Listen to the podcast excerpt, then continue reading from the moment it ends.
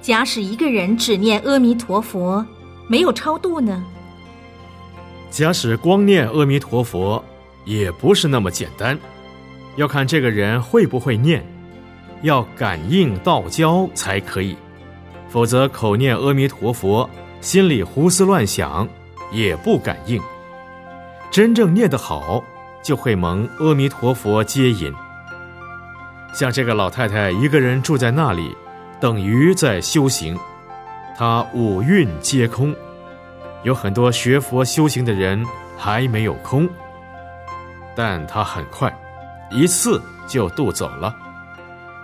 这种人假使不超度，也没有念佛的话，就在轨道，没有好也没有坏，迷迷糊糊。这种人有机会会投生做人，但是他连人都不想做了。为什么？因为人的温暖都没有了，没有恨，没有爱，所以也不想做人。假使没有人超度，没有人理他，很容易就到鬼道。鬼道里也有很多像这种迷迷糊糊的。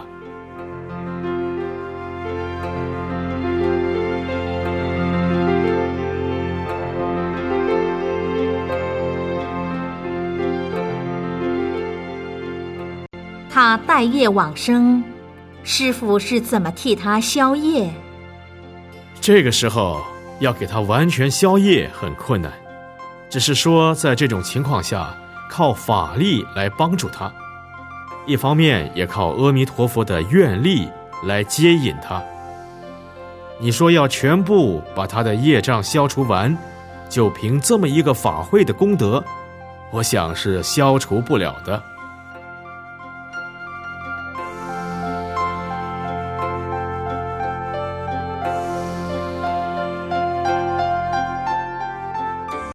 假使有某甲抢了某乙的钱或财物，然后他死了，以因果来说，他有欠乙的钱或财物的业力，但做了法会超度他以后，那么他这个业力要怎么还给乙，或者是完全没有关系？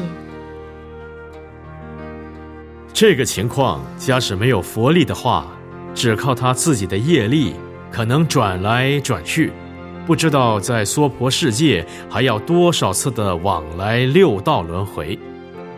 在这种情况下，是仰仗佛力，或是遇到大贵人法力的帮助，才去得了的。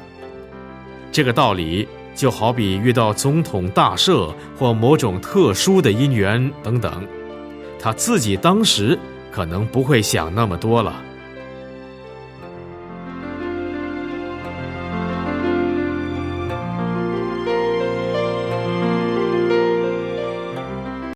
那么这个债权人某乙怎么办？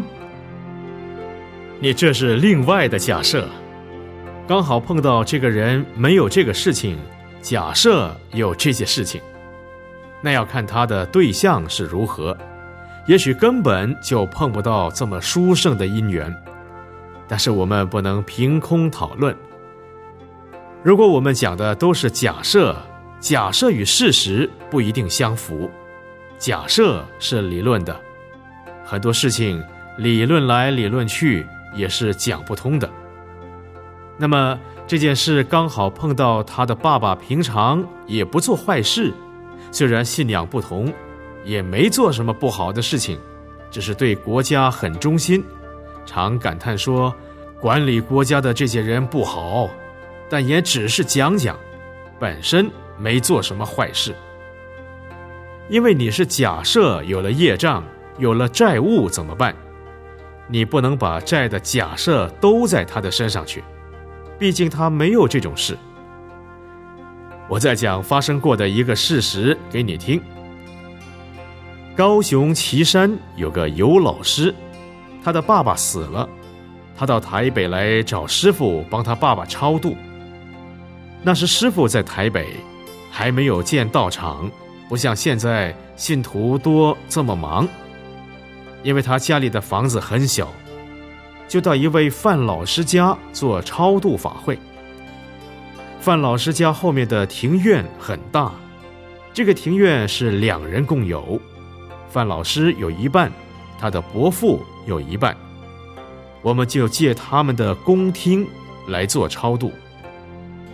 我们所做的是很重要的一个法。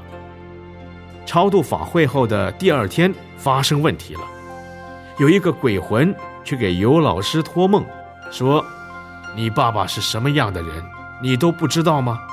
你为什么要去请盛开法师超度？”又说：“我是没办法亲近盛开法师，但是我警告你，假使你还要做超度的话，那就对不起了。”鬼魂又去找范老师的伯母讲。你们这个地方为什么要借给别人超度？又不是道场，为什么要借人超度？他的为人你们不知道，为什么还要超度？你们最好不要再借给他了。假使再借，法师我不敢亲近，但是我可以对付你。天亮了，他们都跑来找我，我当时就住在范老师家。他们几个人一起来讲，奇怪，这个人讲的就跟另一个人讲的一样，为什么发生这个事情？奇怪了，我问，到底你爸爸是怎么样的人？他说，我事先没有跟师傅讲，如果我早跟师傅讲，可能师傅不敢来了。我爸爸对我们家里的人都不好，他离开家庭，离开我妈妈，到外面去。就跟一个女的同居，他是为了那个女人的钱而同居的，钱花完了，还想要他做什么事来赚钱。那个女的一气没办法就自杀了，要自杀的时候就讲恨我爸爸的话，说我要你好看，我死了也不放过你。他就这样死了。那个女的死了还不满七七四十九天。就把他爸爸拖去了。他爸爸原来有家庭，有妻子，这个女的没有丈夫，没有家庭，孤寡的一个人，来跟尤老师托梦，跟范老师的伯母托梦的，也就是那个女的，还没有投生，还在中阴身，就这样把他爸爸拖走了。那时大家都说算了算了，超度法会不做了。这就是有业障，不能超度，只好放弃。不是说我一定给他超度。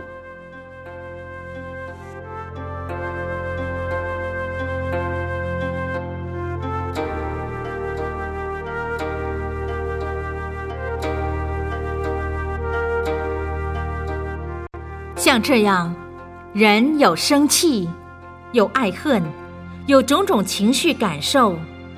那么，一般动物是不是也有情绪感受？当那些动物被杀了、被分尸、被吃掉，那他们找谁要债去呢？他们不是找谁，这就是大家造成的共业。譬如猪，它是有情众生，有人杀它一刀，它叫声很凄惨，它没有能力来逃命，也没有能力来反抗。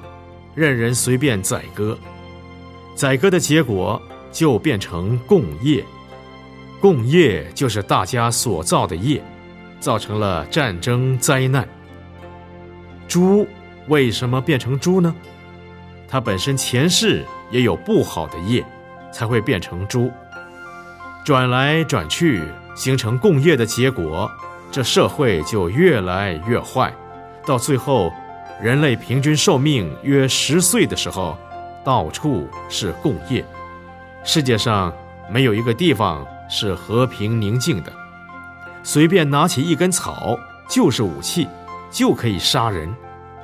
现在还有家庭伦理，到那时都没有了，只有灾难连连。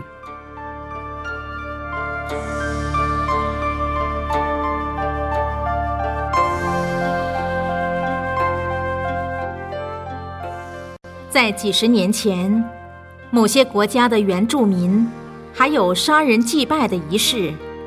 在某国，从前有绿林强盗，在乡村找不到吃的，旅店有人来投诉，他们就杀人，剁成碎肉，做成肉包子来吃。比较起来，现在是较为文明进步。以一般来讲是进步，但是以佛教来讲是退化，人伦道德的退化。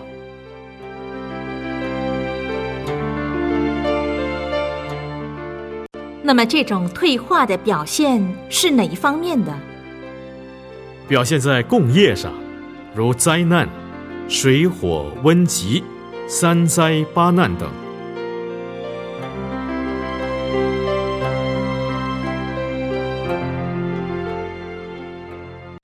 如果一个老太太没有什么学问，没受过什么教育，每天就是念阿弥陀佛而已，可能将来她死了，她家人也不知道怎么超度她。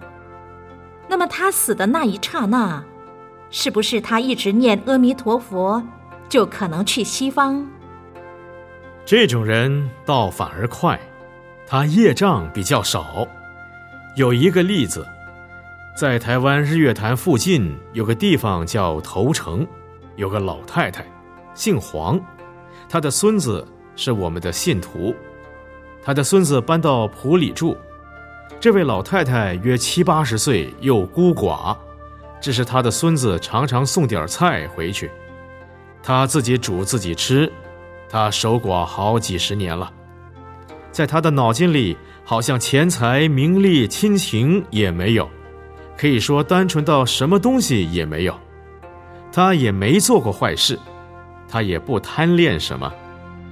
到死的时候，他的孙子来请师傅给他超度，很快就超度走了。这就是他的业障比较少，但假使不超度，就会到鬼道。